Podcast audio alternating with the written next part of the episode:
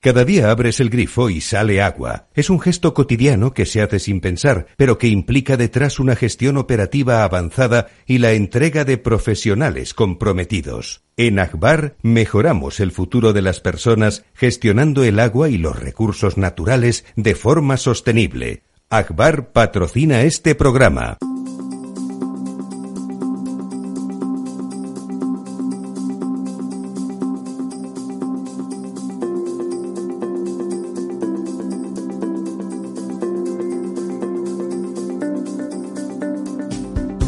El Estado Ciudad, con Ramiro Aurín y Diego Jalón en Capital Radio. Muy buenos días, amigas y amigos. Aquí estamos, en el Estado Ciudad. Don Diego. Muy buenos días, don Ramiro. Doña María. Muy buenos días a todos. Para todos nuestros oyentes que estarán pensando, don Lorenzo, llega tarde. No, no señores, hoy no llega tarde. Hoy Don Lorenzo no viene porque tiene una resonancia magnética en una rodilla que se lesionó jugando la final de la Champions. De la Champions de que no me acuerdo, pero una final jugaría. Bueno, eh, no se puede decir, además de, de nuestras noticias del agua habituales, no se puede decir que no haya noticias, ¿no, don Diego? Bueno, siempre, siempre hay noticias. Siempre hay noticias, siempre alguien mata a alguien, siempre alguien mata a alguien. Pero en este caso, lo que se mata es el sentido común. Bueno, y luego están las noticias culturales. Me gustó mucho la, la puesta en escena con besos y abrazos entre doña Yolanda y don Pedro fastuoso. Tú sí que eres guapo, ¿no? Tú sí que eres estupenda. Eso, por no hablar del conjuntismo del traje rojo de Yolanda y la corbata violeta morada que llevaba Qué bonito, qué bonito, qué feminista que soy, don Pedro qué estupendamente roja que soy, doña Yolanda. bueno, han firmado el, bueno, la primera de las en, en, una, en una ceremonia eh, muy sorprendente porque según la versión oficial el acuerdo se cerró a altas horas de la madrugada del día anterior. momento que me va a dar la risa. Y al día siguiente. Haga el favor de no provocarme. Pocas, pocas horas después pues estaba todo el acto organizado, los ministros con sus apretadísimas agendas, todos allí todos presentes. coincidentes. Eh, incluso alguno de ellos eh, había un acto, y lo, señala un periódico digital, había un acto muy importante de, economistas, industria, etcétera, y el ministro de Industria estaba anunciado en ese acto y en el último momento, pues, eh, no acudió porque era más importante estar allí viendo los besos y abrazos, ¿no? Besos y Una abrazos. de ternura y de empatía mutua. Y con un, como te digo, con, con todo, bueno, pues la cartelería, en fin, eh, todo listo, dispuesto y Qué preparado. capacidad de Una producción, capacidad ¿eh? de organización Extraordinaria. fantástica, los discursos escritos, Hombre. en fin, bueno, todo. Improvisados, todo Bueno, improvisado. en, en- en el caso de Doña Yolanda ya comentaremos, porque algo, algo improvisó, ¿no? Algo improvisó. Doña María. Yo quería hacer ver dos cosas. eh, más allá de, de la improvisación, ¿quién pagó la fiesta? Entiendo que los partidos políticos, ¿no? Usted, Porque Doña eso no es María. un acto de gobierno. usted, Doña María. usted paga impuestos, ¿no? Bueno, usted no paga impuestos, a usted le cobran Lo impuestos. pagó, ¿no? lo pagó usted y todos los oyentes y, y don Ramiro también, todos, Hombre, todos, incluido, tengo, tengo incluido un yo. hueco, tengo un hueco en el Inclu- bolsillo, tenía yo aquí 100 inclu- euros y no están. incluido yo. Bueno, la verdad es que los anuncios, primero, se hace cansino todo este asunto de las escenificaciones. Esta es la primera, que era crónica de, de un chanchullo haga- anunciado, pero obviamente, como iba a renunciar Sumar a, a participar en el gobierno, que no se van a ver en otra. Eh, eh, bla. entonces, eh, pero de todas formas es interesante, ¿no? Eh, vamos a reducir la productividad en España, está de las más bajas de Europa.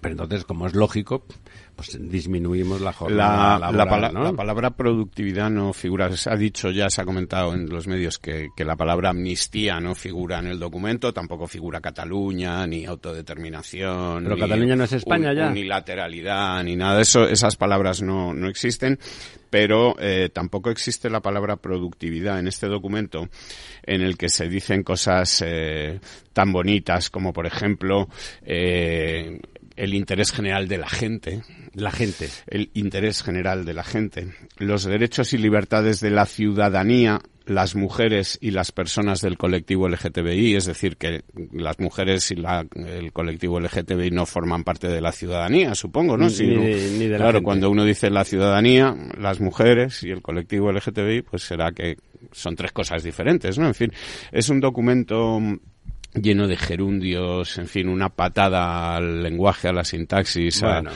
todo lo que usted se pueda imaginar y en el que por las prisas. en el que bueno sí por las prisas me imagino. Eh, dice por ejemplo por si usted no lo sabía que el gobierno de coalición progresista estará compuesto por diferentes formaciones políticas no me diga. Sí, sí. O sea, no van a ser equipos de fútbol. Entonces? No, no, no. Diferentes formaciones. Me, me llevo un disgusto. pues con, así llena uno 43 páginas, vamos, sin problema, sin problema ninguno. En fin, y, y bueno, pues se ha, se ha comentado bueno, los que han comentado han sido eh, desde el PNV y desde Esquerra, que de entrada lo, del, lo de la reducción de la jornada laboral invade competencias. ¿no? Sí, no, y bueno, y, eh, hay, hay alusiones también a la ley de vivienda, que no tiene competencias el gobierno, o sea, cosas que van a hacer, que, que se supone que van a hacer, de poner en el mercado no sé cuántas viviendas, etcétera, que tampoco... Para poner en el mercado viviendas, primero tienen que estar las sí, viviendas. exactamente. es una de esas... Llámeme usted... No son competencias estatales. Ya sabemos que el PNV había recurrido a la ley de vivienda en fin, que no es de su agrado. Bueno, que no es de su que es eh, competencia autonómica, hay cinco, hay cinco diputados de esos 31 que tiene Yolanda, que en realidad tiene 26, porque hay cinco que son de Podemos, que parece no están muy contentos con ella. Parece que no se habían enterado de, este acuerdo, que ni siquiera se les había consultado y que no tenían el documento. De hecho, desde Podemos lo que han dicho es que querían negociar directamente con Sánchez. Bueno, de entrada que querían ver el documento porque no les habían enseñado el documento en ningún momento de la negociación. también, la negociación, en fin. Y, claro, eh, veremos un poco en qué, en qué va todo esto. Yo creo que, que a ver, que es perder. Las reuniones, discúlpeme, es que ahora me estaba imaginando una celebración de Navidad con la familia Sumar. Aquello debe de ser como las Navidades esas de las películas terribles donde es cuando se pega la gente, ¿no? En las fiestas de Navidad.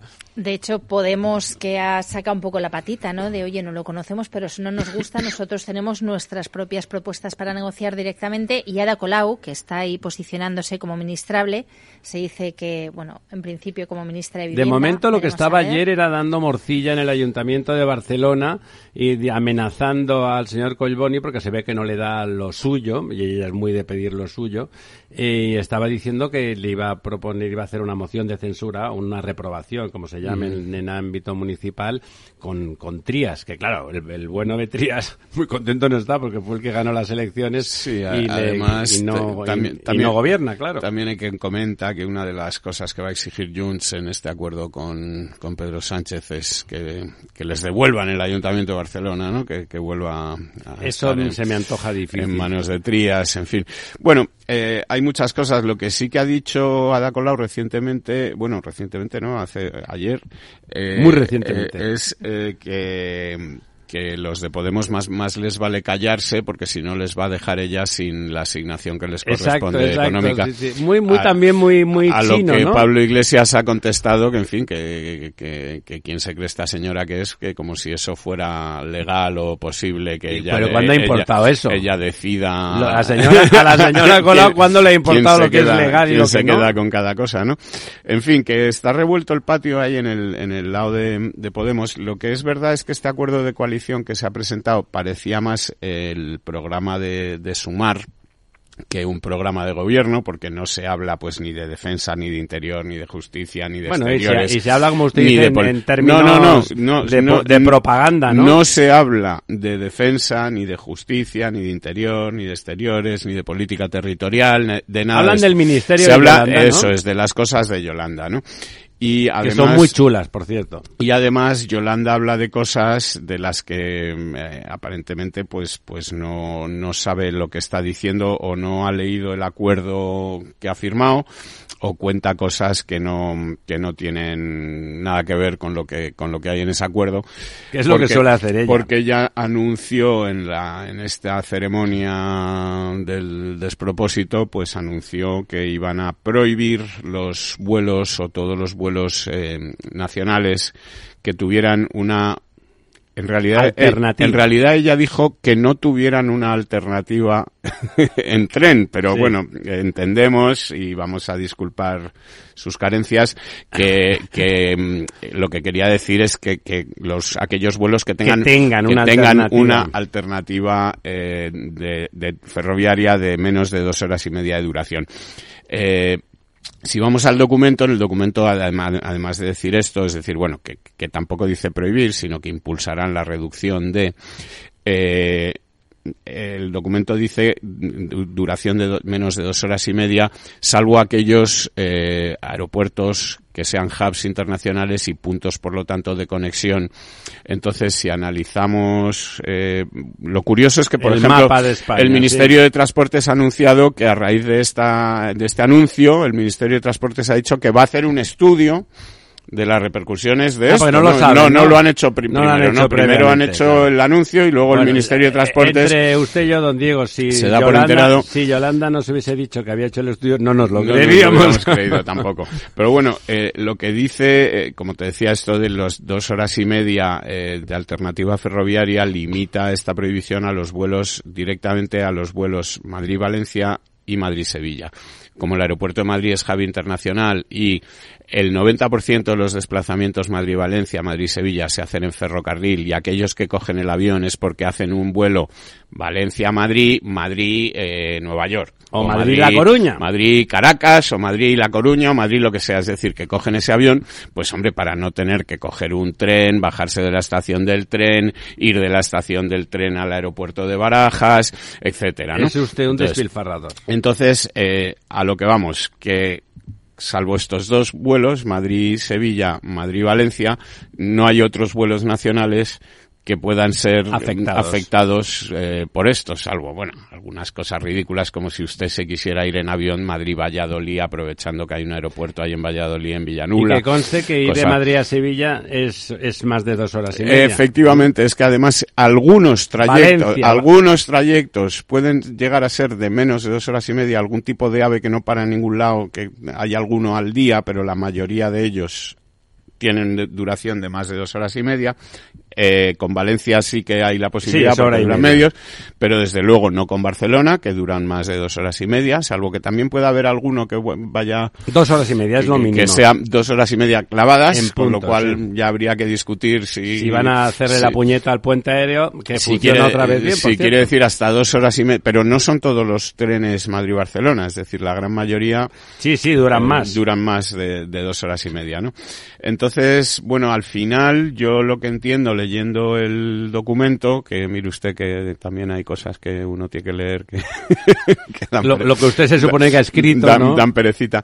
Eh, pero eh, que al final el que se va a quedar sin poder volar por España con el Falcon es Pedro Sánchez, porque en casi todos los desplazamientos que hace, pues sí que hay alternativas eh, Pero entonces ferroviarias. no- no, habrá una adenda que dirá que, las que- que en Falcon del sí, ¿no? gobierno y en Falcon sí, Falcon sí, ¿no? Porque Bueno, lo no- demás... no eh, se jugará como- usted nada. Como le decía, me parece un poco... Doña María. El anuncio de la medida, desde luego, ayer ya tuvo un grandísimo impacto y es que AENA, que el 51% de AENA somos ustedes y, y yo misma, porque es, Cayó de es golpe, pública, ¿no? Llegó a perder hasta 900 millones de euros después del anuncio de este, de este acuerdo La en bolsa. Es cotización decir, en La bolsa. cotización que en nos bolsa, ha hecho sí. perder 450 millones de euros a todos los españoles. A estar recuperando, me imagino, porque la gente a- eh, empezará a pensar, si esto no hay forma, y después de ir a Don Diego pensarán, no, esto es una filfa, claro. No, pero eso, en fin, es la cotización en bolsa que uno pierde si vende, pero si no... sí, en pero fin, es indicativo No, cómo es responde la bolsa. Es una irresponsabilidad, no, Sí, no sí. deja de ser una irresponsabilidad en no ser lo suficientemente concreto y acertado en las declaraciones que hace, sobre todo cuando surgen dudas y no se puede No, preguntar. ustedes, ustedes son muy buenas personas y creen que es por torpeza. Y la torpeza ya se sabe que hay que disculparle a las personas. Yo creo que no, que es que el- a su público lo que le mola es que digan que van a prohibir el avión y eso hay un, un personal que se pone cachondo alrededor de que se prohíba el avión. A mí alguna persona inteligente que conozco me dice, ay, alguna vez que voy a Sevilla y los horarios coinciden y acabas antes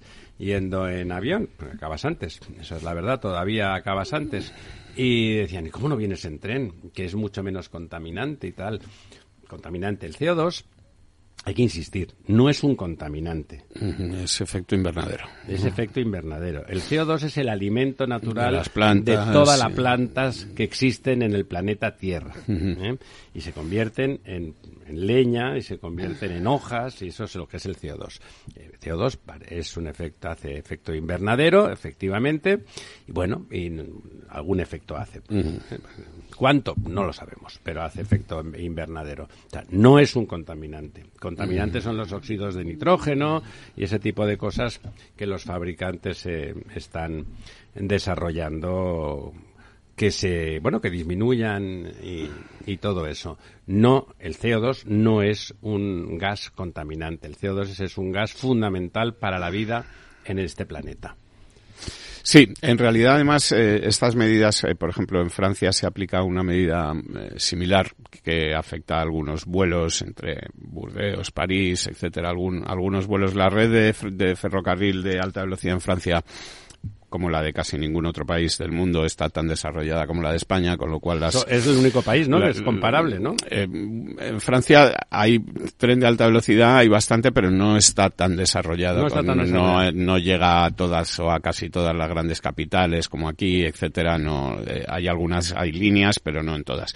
Y eh, lo que han estimado los, los franceses desde que se ha aplicado esta norma es que se ahorran unas 50 millones de toneladas al año, lo cual representaría algo así como el 0,1% de las emisiones de CO2 del transporte aéreo en Francia.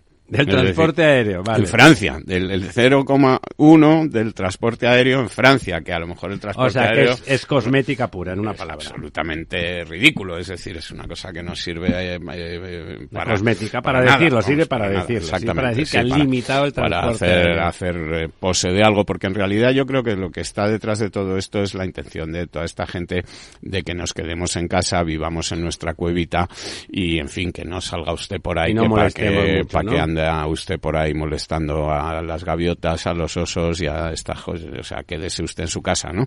Que es un poco lo que... No, pero Sobre todo alimentando el espíritu y el criterio de las personas que viajando aprenden. Y de esta Díganos manera, en pues... seis minutos cómo están los embalses. En seis minutos, Hombre. por Dios, qué, qué estrés. pues vamos a ver. Recuperado un 1%. Los embalses, los embalses están mucho mejor esta semana que la semana anterior. Tienen 577 hectómetros cúbicos Hombre, más. un embalse lleno. Eh, es un 1%. Nos sitúa en el 35,59 frente al 47% de, de la media de los últimos 10 años. Telita.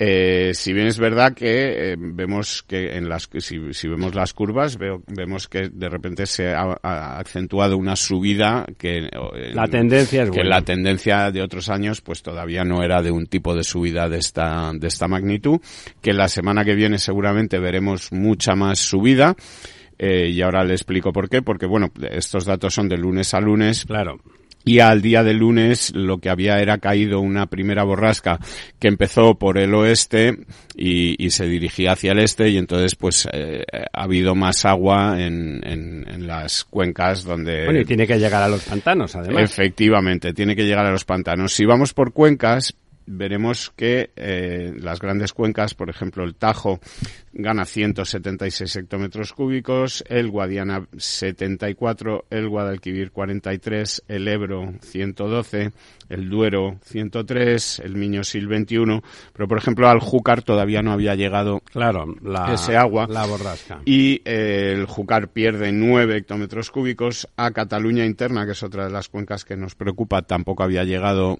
todavía esa lluvia y pierde 5 hectómetros cúbicos. Ahí ya está la cuenca de Cataluña interna esta semana. La semana que viene seguro que los datos serán distintos y habrá mejorado, pero ya está por debajo del 20%. Está en el 19 con 94.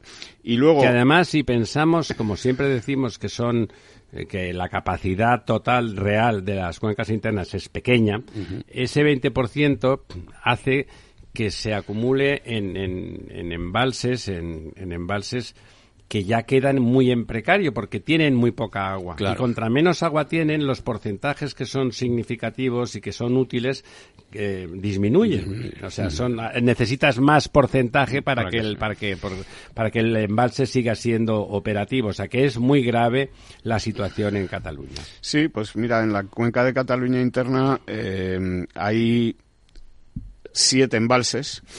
Eh, el de Boadella, que tiene 61 hectómetros cúbicos de capacidad y en este momento tiene nueve embalsados. Claro, eso es difícilmente eh, aprovechable. El de Lavaels, que tiene 109 de capacidad y tiene 26 embalsados. El de la Losa de Llosa de Cabal, que tiene 80 de capacidad y 16 embalsados. Ruy de Cañes, que está vacío y tiene capacidad para 5. Eh, ven ustedes que todos son embalses pequeños. ¿eh? San Pons, que tiene 24 y le quedan 6. Sau, que tiene 105 y le quedan 28. Y el que mejor está es el de Susqueda, que tiene 233. es el, es el, mayor, decente, el más grande, y tiene 48 es decir, que están en porcentajes... Susqueda está en, en, términos de utilidad en general, que los que tienen veinte y... pico quizá también, pero por debajo de ahí ya la propia forma del, del vaso hace que, que esas cantidades tan pequeñas no de agua al punto por el que pueden salir, ¿no? Sí. o, que llegan muy, Con una muy concentración, una concentración de metales. De es que la sequía no solamente tiene problemas de cantidad y disponibilidad de agua, sino de calidad, de esas aguas. Luego para potabilizar hay que meter muchísimo, muchísimo cloro y componentes para quitar esos metales. Y fíjense, en esta semana el tinto diel y pedras ha crecido 14 hectómetros cúbicos solamente con la lluvia esta semana, cuando lo que se estaba hablando del trasvase a Doñana eran 19 hectómetros cúbicos al año. Sí, con esta semana la lluvia ya esta semana hecho, estaba ya hecho el 90% de lo que de lo que habría que pasarle a, Doñana, ¿no? Y aún así está en el 55%. Sí, está bien. Sí, sí.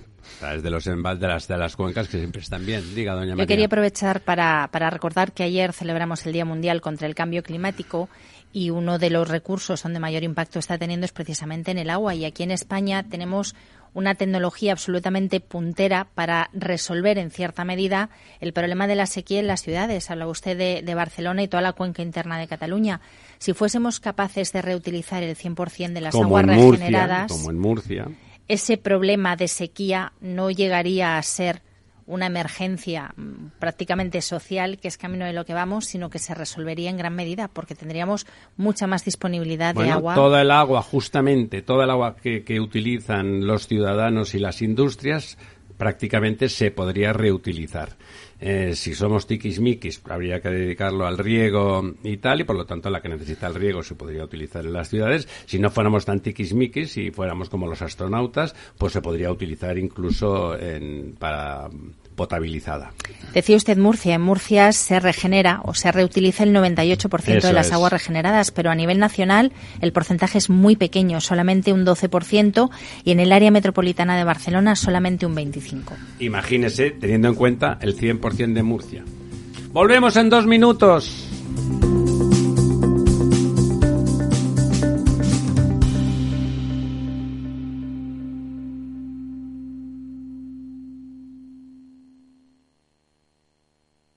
Este es un mensaje para todos los oyentes de radio y es solo para decir gracias. Gracias por dedicarnos tres horas cada día. Gracias por escucharnos en casa, en el coche, en el trabajo, en un móvil o donde sea, en directo o en podcast. Gracias por tu fidelidad, porque gracias a ti, la radio sigue siendo un gran medio, el más creíble, en el que más confías y el que mejor te informa y entretiene. El medio del día a día, de la actualidad al instante y que te acompaña siempre estés donde estés. Radio Value, la Asociación de Radios Comerciales te da gracias a ti.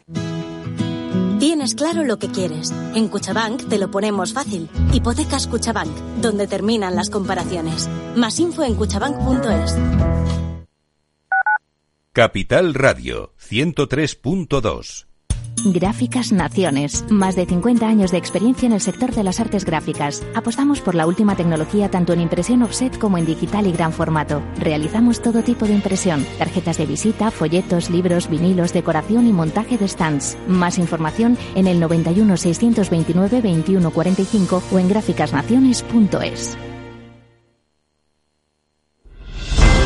Si quieres estabilidad en el empleo, poder conciliar tu vida laboral y asegurarte una pensión para cuando te jubiles, debes escuchar Empleo Público. Todo lo relativo a las oposiciones, convocatorias, consejos para preparar las pruebas y la opinión de expertos de las administraciones públicas y de la formación.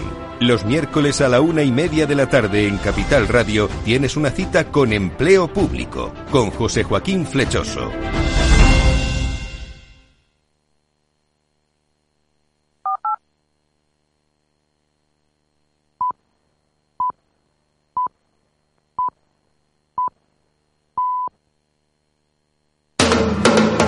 Capital Radio. Diez años contigo.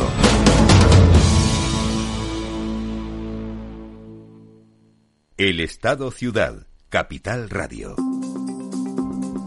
Bueno, pues aquí estamos eh, de vuelta. Han pasado, bueno, es verdad, lo de las lluvias era todo como, como en la política nacional hay tanto espectáculo, se nos olvidan esas cosas, comentaba la doña María en, en el intermedio. Que aquí en Madrid, bueno, en toda España ha llovido, donde ha llovido, donde han llegado esas borracas, borrascas, ha llovido de aquí te espero muchísima ¿no? intensidad y además hay zonas con muchísimo viento, eh, grandes pérdidas en Huelva, en Sevilla. Claro, en- Cádiz, cibos, en Cádiz, que estaban ahora con la flor cortada en, en Sí, plena punta de campaña para el Día de Todos los Santos y las infraestructuras se las ha arrasado el, el Qué, de- viento. qué desgracia. Se ha llevado las, las Todos los cubiertas invernaderos. y los invernaderos y tal.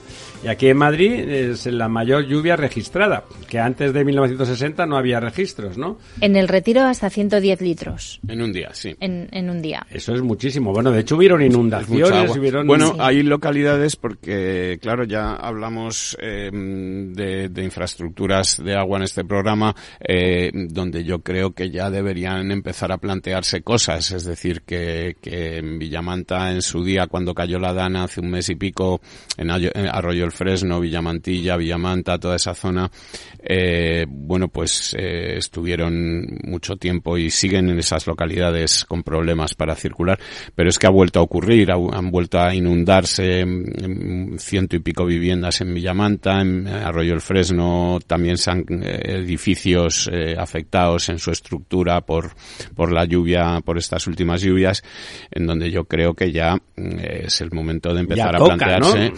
eh, bueno, pues o que se, como quieren estos eh, que nos van a gobernar, eh, que se vaya esta gente de allí y se vayan a otro lado porque están en un sitio que no deben. O plantearse que habrá que hacer algunas infraestructuras para que, evitar que se vayan a, a los sitios que no deben un- unos cuantos millones de Sí, personas, sea de exactamente. paso, Sí, ¿eh? sí, no sí, son no, 15. sí, sí. Doña María. Hay que recordar que, que aquí en Madrid, concretamente en Arroyo Fresno, está el mayor tanque de tormentas del mundo. ¿Ah, sí?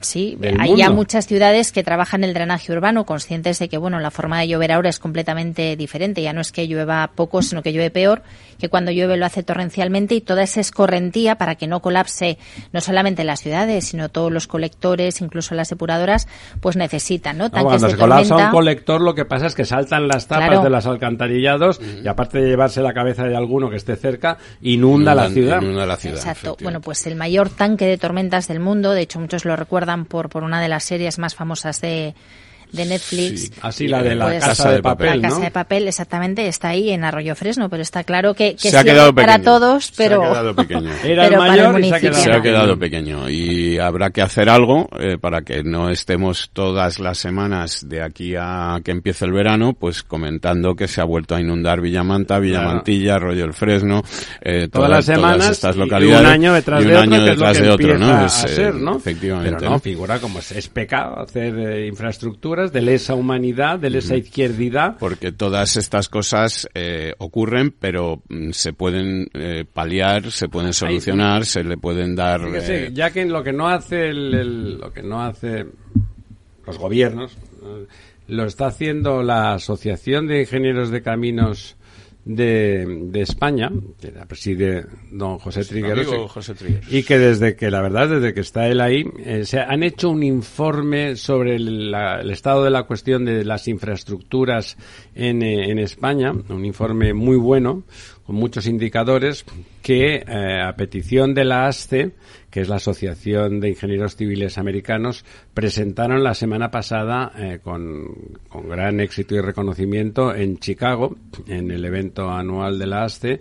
Y bueno, pues está ahí, los datos están ahí y se puede empezar a analizar, ver cómo estamos, porque a veces pensamos que estamos muy bien en algunas cosas y luego vemos que no, que no estamos tan bien. Lo primero para saber cómo estamos y de impedir el populismo de, y los comentarios gratuitos y fáciles que van contra el sentido común es tener los datos y bueno, están ahí. Un día de estos eh, llamaremos a don José Trigueros para que nos presente el estudio. Creo que hacen una presentación esta semana. Un día de estos me dijo que después de hacer la presentación pública eh, aunque el documento mm, desde lo de Chicago está por ahí disponible, vendrá a contárnoslo y a ver realmente cuál es eh, el estado real y dónde cómo estamos en comparación pues con otros países y qué es donde están localizadas las carencias, ¿no? Claro, hacer una política, como decía usted antes, eh, hacen un acuerdo de gobierno. Los dos partidos mayoritarios que, que formarían parte de esa coalición, que serían el Partido Socialista, claro, y Sumar y que no se haga ni una mención a la política infraestructural cuando está pasando lo que está pasando. Ninguna. ninguna. Claro, es, Ni un pacto por el agua. Ni, un nada sobre el agua, nada, nada sobre infraestructura. Están hablando del negociado de doña Yolanda, que es su ministerio, el que era el Ministerio del Trabajo, que ya parece que es el suyo, entre risas y abrazos, y, diciendo que se van a cuidar de la gente, y que son unas frases melifluas sí, esto y de, cursis. De que vamos a cuidar de España y que nuestro único interés es cuidar de España y de sus gentes pues mire, doña Yolanda, eh, España y sus gentes son estos que están sufriendo estas inundaciones a diario. ¿Qué hacen ahí? Y que, a lo mejor con los noventa y pico millones de euros que está proponiendo el gobierno darle a Bruselas para que se pueda hablar catalán en Bruselas, pues se pueden hacer unas cuantas cositas ahí para que... Eh, es usted tergiversador de, la,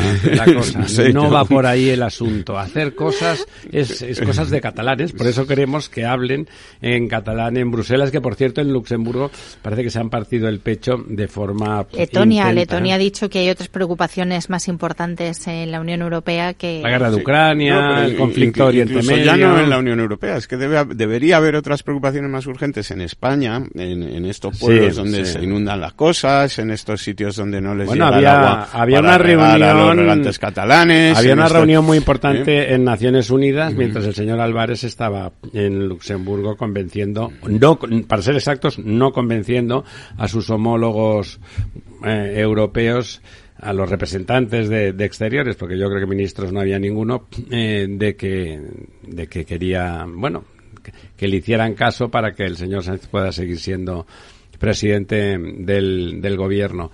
Eh, bueno, estábamos en eso, en esa carencia, en esa carencia de política absoluta en relación a, a lo que hay que hacer con el hablan de cambio climático, no tienen nada presente, el cambio climático es un hecho, esos, esos, esas precipitaciones que nos cuenta cada semana don Diego y que ya no se parecen en nada, como decía doña María, a lo que pasaba hace 20 años, hay que adaptarse, de adaptación nada. No hay nada que adaptación. Hay que buscar culpables, hay que decir que no se puede volar en avión, luego volaremos en avión porque no habrá otro remedio, por supuesto. No, es que hay, hay que recordar que, que este puente de Arroyo del Fresno que se ha caído y Llevaba que- 350 llevaba años ahí. 350 años ahí. Y habían pasado aguas, en ¿eh? por ahí. ha- habrán llovido veces y... en Claro, no tiene sé. que ver ahí con el, con el caudal, lo decíamos el otro día, el caudal sólido. Como no limpian los limpiar ríos, los ríos, está El feo. dragado, el dragado de los agua. ríos está proscrito. el caudal de los ríos es, Es que esto uno dice, hombre, en fin, es que si el pueblo está ahí, pasa el río, pues es que no hay nada que hacer y que, que esta gente pues que se compren unas Zodiac y unos chalecos para cuando tal, en fin.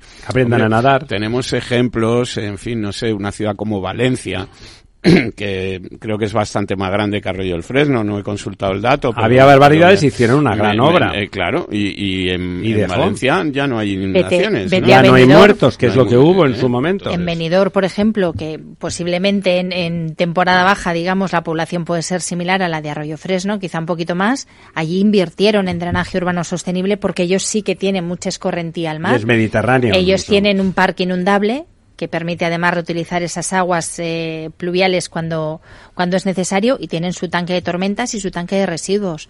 Es decir, esas inversiones y esas soluciones existen, lo que hay que tener es voluntad para destinar Bueno. el dinero Hablando, hablando de dinero, es que todo esto que hablaban ayer, por supuesto, de gobernanza real apenas se habló en el pacto este entre PSOE y Sumar, eso por supuesto.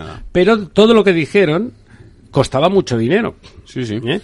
Porque reducir la jornada laboral Parece que es que a nosotros nos gusta trabajar como a desgraciados, pero bueno, o sea, lo que pasa que te tienen que pagar por el trabajo que haces, ¿no? Estas cosas de, ¿Quién, ¿Quién, va a pagar esa diferencia? Es, que estas cosas de, Yolanda Díaz eh, eh, son cosas de una persona que no ha trabajado en su vida en nada, o sea, es decir... Eh, bueno, ella es abogada laboralista para comisiones obreras. Sí, claro, en fin, vamos, que estupendo, pero le quiero decir que una persona que trabaja, pues sabe que, que cuantas menos horas trabaja, pues menos le van a pagar, eso es así entonces, y, dígale usted a un, al 97% de las empresas españolas que son pymes y autónomos que tienen gente contratada y que generan el 80% o el 90% del, del, del trabajo en España, de los puestos de trabajo en España, que van a tener que pagar mm, lo mismo a un señor que trabaja menos y van a tener que contratar a otro eh, en fin. Pero si es un eh, cuento chino, después no, supervisan, por ejemplo, en la hostelería, en los sectores, hay, hay, parte de la hostelería que trabaja con arreglo a derecho, pero hay otra parte, la conocemos todos, donde los, los, los pobres camareros y cocineros están trabajando, y cocineras y camareras, perdón, están trabajando pues 10 eh, y 12 horas diarias o 11 y no se les pagan las horas extras y tal. ¿Por qué no se preocupa usted de que primero se cumplamos lo que la ley que ya está?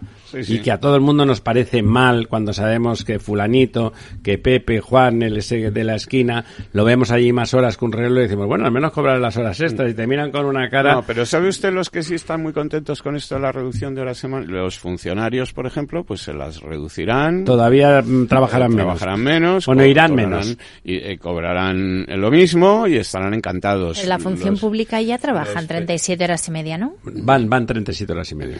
Bueno, creo que que, les afectará esta reducción también, ¿no? Es decir, sí, ellos ya la tienen reducida. La reducción es sobre las 40 horas semanales que sí, vamos, que está en el estatuto pero de los trabajadores. Ya vendrán los sindicatos su reducción proporcional. proporcional a lo que se les reduce a los demás, ¿no? Es todo, en fin.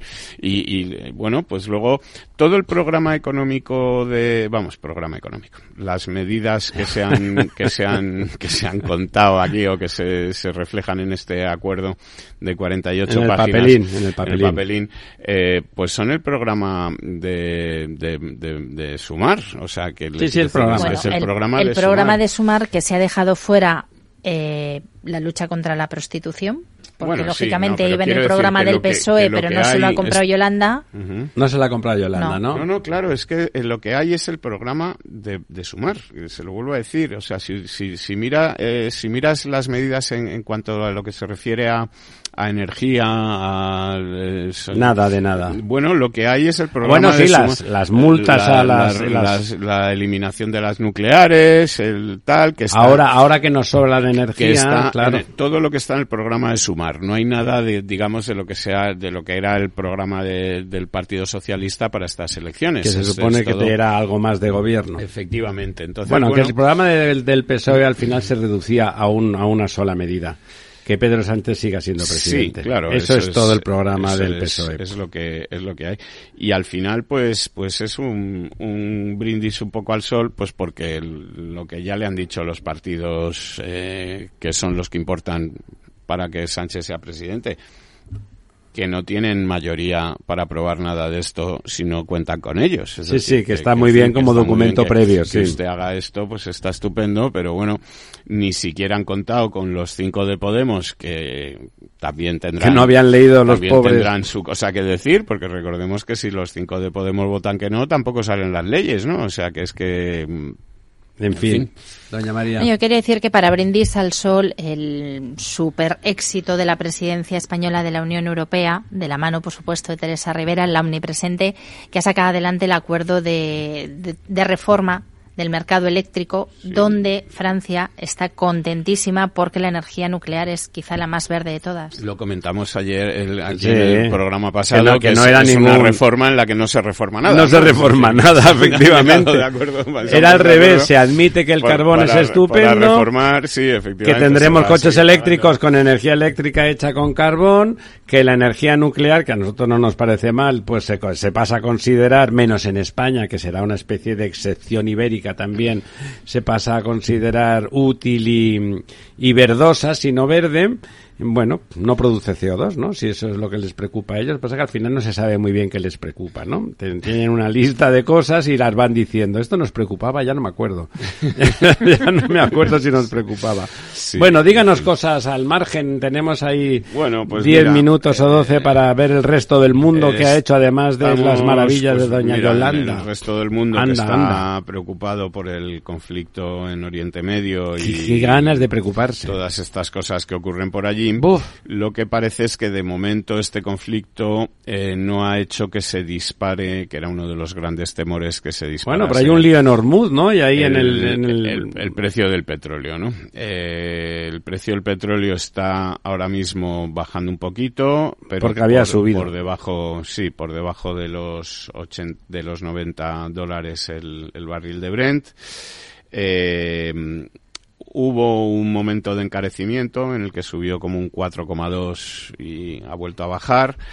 Eh, claro, pero todo eso de los chinos en, el estrecho de Hormuz y en el, en el mar ese que está entre Arabia y, y Irán, no, no, no, no está generando preocupación.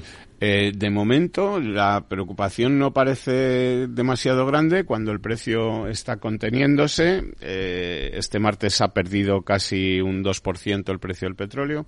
Y lo que parece es que los mercados empiezan a pensar que el, el conflicto no se va a generalizar es decir, que no, porque claro, aquí el peligro grave es que, se líe, por decirlo de alguna manera, en un conflicto en el que intervengan Irán, Irak, Arabia Saudí, eh, todos estos grandes productores de petróleo de la zona, que haya algún riesgo para, para el canal de Suez, etcétera y parece que los mercados están empezando a, pensar que esto no va a ocurrir, ¿no? Que, que, que como suele ocurrir en... Eh, los intereses están primero que la guerra. Sí, y, que se habla mucho, se dice mucho y al final las cosas... Un poco bravuconada, acaban puerta discoteca con seis copas de más. localizadas, ¿no? Entonces, bueno, eh, parece que, la OPEP sigue conteniendo la producción de petróleo para, mantener, precios, los precios. Según la Agencia Internacional de la Energía, lo que va a ocurrir es que la demanda de combustibles fósiles tocará techo antes de 2030 y a partir de ahí empezará a bajar. Eso lo llevo yendo nivel mundial. que tengo 20 años, pero bueno. Eh, no, lo que decían era que se iba a acabar el petróleo, pero lo que ahora lo que dicen es que la demanda de petróleo va a empezar a, reducirse por bueno por, los coches eléctricos que no habrá aviones no habrá barcos de, otras de otras tecnologías eh, y de otras cosas no entonces de momento pues yo creo que, que los precios del petróleo se van a quedar eh, en, en esa franja sobre los 100 sí. los 80 90 etcétera y que pese a este conflicto en, en Oriente Medio pues no parece que haya mm, que haya riesgo inminente. inminentes de que vaya de que vaya a subir mucho. Doña María nos quería comentar el ¿Qué tenías ahí? Claro, nos hablaba usted de ese descenso de la demanda de, de, combustibles fósiles, lógicamente para apostar por una electricidad con una fuente renovable, pero para eso necesitamos coches eléctricos y para los coches eléctricos necesitamos baterías y las baterías necesitamos grafito grafito, ahora. Y el principal productor mundial, tanto de grafito natural como de grafito sintético, es China, que ha decidido. Qué raro. Limitar la exportación de grafito para pues aumentar esa dependencia de Occidente de ellos a la hora de desarrollar toda esa industria del vehículo eléctrico. Así Más les vale a, Occidente pensar en cosas que dependan de Occidente, porque si no, eh, no se dan cuenta que geoestratégicamente, por primera vez, una tradición china era que ellos protegían sus fronteras ferozmente, pero poco más.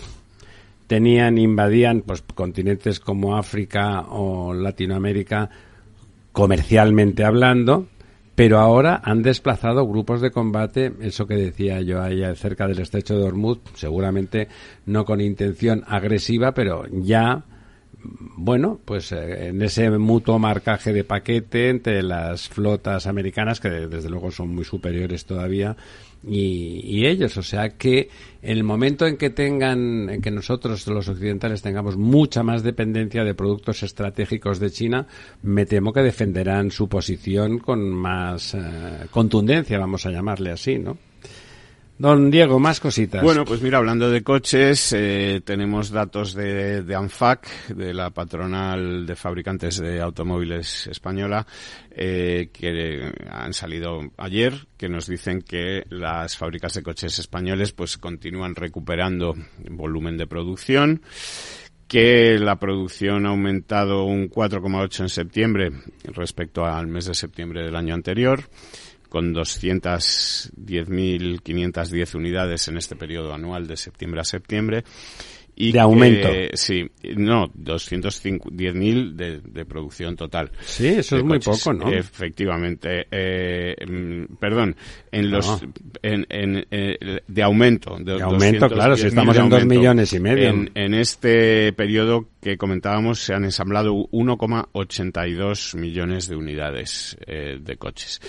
O sea, 1.820.000 mil coches, que es un 14% más que el mismo periodo del año anterior, pero que se mantiene todo debajo, todavía por debajo un 14% de lo que se hizo en 2019. Antes de la pandemia. Que fue el último, sí, eh, ejercicio completo antes de, de, la pandemia COVID, ¿no?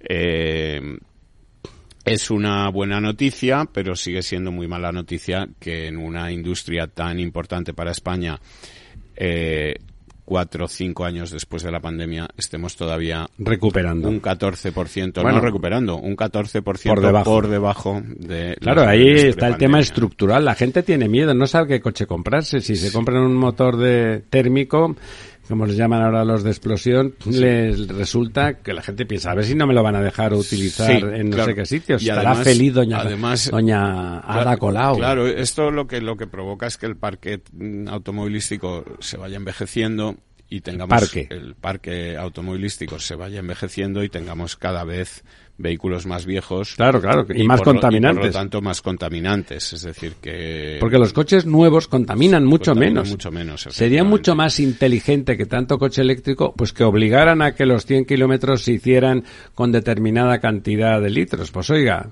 que no pasen de 4, que no pasen de 3. Estoy seguro que la industria automovilística adaptaría sus modelos a esos, a esos consumos. Y luego, y esto ya tengo que poner yo ahí la cuña, pues que funcione bien el tren, ¿no? Si es la alternativa más sostenible, pues que funcione bien. Lo que no puede ser es que cada vez que llueve en Madrid, pues eh, se paralizan todos los aves, ya no funcionan los cercanías. En fin, si quieres que el tren sea la alternativa sostenible de movilidad, tienes que invertir y adaptar la red ferroviaria. Cada vez que viene usted en tren de su pueblo. Ya no vengo, los miércoles no me puedo arriesgar a venir en tren, contamino por necesidad. No sabemos si va a llegar o no va a llegar aunque se levante usted tempranito. Eso es así.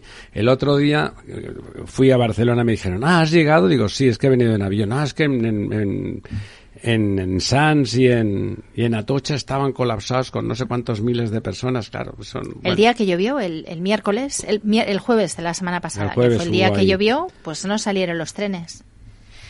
Bueno, y... La última. Ah, bueno, todavía no, todavía tenemos para dos más. vale, vamos a ver. Pues eh, mira, respecto a coches, eh, vehículos eléctricos, transporte eléctrico y, contaminación, eh, uno de los, de los puntos que ha fijado la Unión Europea es que para 2030 tendría que estar prohibido el transporte de vehículos pesados que, contaminen, o sea, con diésel. Los motores de explosión ya. no podrían... Los, que los camiones, no podrían tener diésel, que son, por cierto, el 90% de los camiones. ¿no? no, son el 100% de los camiones porque de momento no hay ningún modelo en el mercado de, gasolina. De, eléctrico, de vehículo. Bueno, eso es imposible. No, no, hablamos que estarían prohibidos diésel y gasolina todos, ¿no? el tema es que tendrían que ser eléctricos, ¿no?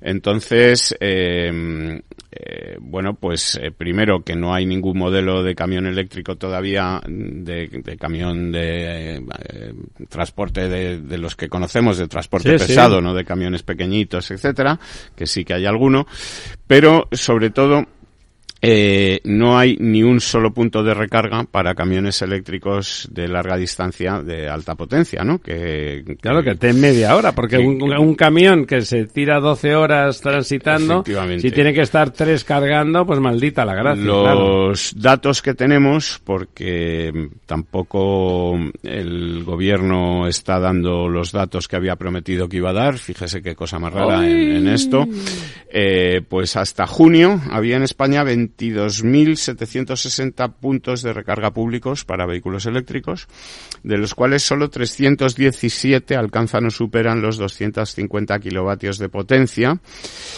Y ninguno. Que son lo que necesitaría un camión. No, no, no, no. Un camión necesitaría de 350 para arriba es decir, que mm, solamente hay 200, 317 de 250 kilovatios que tampoco valen para camiones pero hay cero de 350 kilovatios de potencia, que es la mínima para el vehículo pesado de larga distancia. Eh, bueno, y esto pues supone un grave inconveniente, ¿no? bueno, lo que supone es que es una mentira más y un brindis al sol. Es imposible, ¿no? Eh, es imposible. Efectivamente. Entonces, bueno, los camiones que hay en el mercado, eh, que son regionales, urbanos, etcétera, chiquititos, sí. empiezan a cargar en potencias de 150 en adelante, pero son camiones pues con unas rutas muy concretas. Sí, urbanos, usted lo ha dicho. Y para mayores distancias pues hace falta esos 350 kilovatios o más para camiones que puedan hablar y, o sea que puedan hacer recorridos cortos de dos horas una cosa así. Y ya para camiones de larga distancia que puedan hacer 800 o 900 kilómetros de un tirón pues se habla de 850 kilovatios o un megavatio, que son potencias pues que hasta ahora no, Si te he visto no me acuerdo. Ni me acuerdo, pero como no hay, fíjese, no es que haya poco, que estemos en un tránsito lento, no, hay nada, no hay nada. Es todo mentira. Ni lo va a haber porque estamos hablando de que esto está para 2030 y de aquí faltan a seis años. faltan seis años y no vamos a tener esto que hemos dicho que vamos a tener, o sea que estamos Pero estamos diciendo que vamos a tener cosas que que no tenemos ningún fundamento para decir que lo vamos a tener. En fin, pues esto es. Hasta aquí hemos eh, llegado, ¿no? No, estamos en esas. Y no solamente, no solamente los camiones, en los coches de verdad, cuando la gente quiere hacer recorridos largos, reniega amargamente de, de cómo funciona. Ya comentábamos la semana pasada que algún, algún amigo, algún compañero confiado y, muy creyente que se había comprado un Tesla de esos estupendos que figura que tienen capacidades infinitas de recorrido, lo habían vendido porque no tenían, las vacaciones se convertían en una especie de ejercicio espiritual cuando querían ir para arriba y para abajo. Paradas y meditación, ¿no? Efectivamente. Hasta aquí hemos llegado. Don Diego, Doña María, Don Félix, amigos, esta noche en La Verdad Desnuda haremos una remembranza de Don Ramón Tamames que cumple 90 años.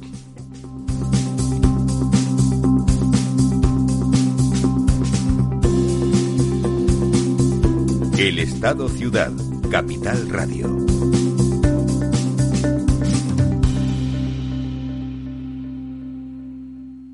Cada día abres el grifo y sale agua. Es un gesto cotidiano que se hace sin pensar, pero que implica detrás una gestión operativa avanzada y la entrega de profesionales comprometidos. En Akbar mejoramos el futuro de las personas gestionando el agua y los recursos naturales de forma sostenible Akbar patrocina este programa. Capital Radio, 10 años acompañándote.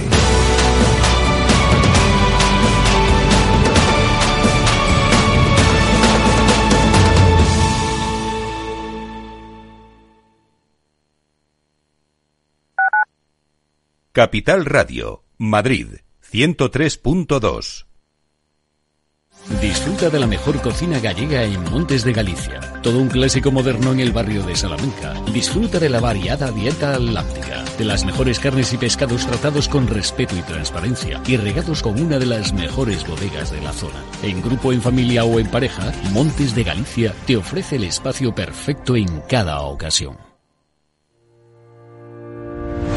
Los miércoles a la una de la tarde en Capital Radio, Gestión del Talento el escaparate de la formación para el empleo. Expertos formadores, agentes sociales y representantes de la Administración se dan cita en este espacio para impulsar el valor de la formación y el talento. Un espacio de Fundae, la Fundación Estatal de Formación para el Empleo, dirigido por José Joaquín Flechoso. Industria, seguridad, tecnología, aeronáutica, innovación, empleo de calidad, defensa. Hablemos de defensa y seguridad, el primer programa de radio que da voz a la industria nacional de defensa. Los miércoles a partir de las tres y media de la tarde, hablemos de defensa y seguridad con Laura Blanco, de la mano de IDS. Inversión inmobiliaria acompaña al mercado inmobiliario en este nuevo ciclo. Todos los jueves de 10.30 a 13 horas, el inversor encontrará las claves para realizar su mejor inversión. La mañana de los jueves en Capital Radio tomamos el pulso al sector inmobiliario. Noticias, análisis de mercado y debates donde los protagonistas del sector podrán contar en primera persona los retos a los que se enfrenta el ladrillo. Inversión inmobiliaria pone la voz al sector inmobiliario. Aquí, en Capital Radio.